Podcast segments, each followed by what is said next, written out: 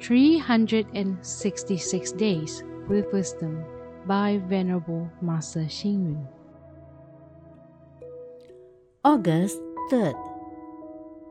Cultivation exists only with a moral life. Achievements exist only from worthy deeds. How long should a lifetime last? It is very difficult to make a generalization. If you do not contribute to society and your life is unhappy, what is the point even if you were to live for 200 or even 300 years?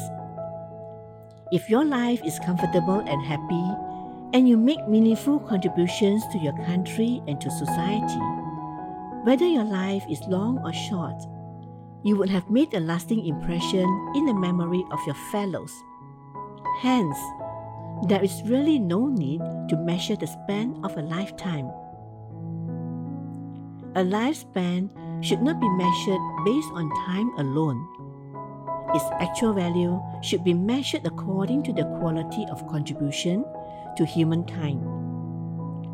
Prominent personalities in history, such as Admiral Koxinga, lived for 38 years, Yue Fei 39 years, Jesus Christ 36 years, Emperor Shi of the Qin dynasty 49 years, Emperor Taizong of the Tang dynasty, and Zhuge Liang of the Three Kingdom period in China both lived for 53 years.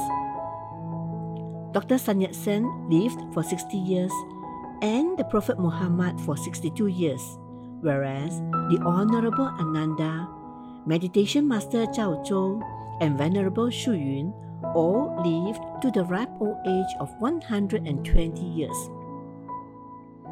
These historical personalities clearly show that the length of a person's life is not important. What is important is beyond the physical self. It is the valuable contribution accrued from one's compassion and kindness, good deeds, speech, and profession during one's lifetime. Read, reflect, and act.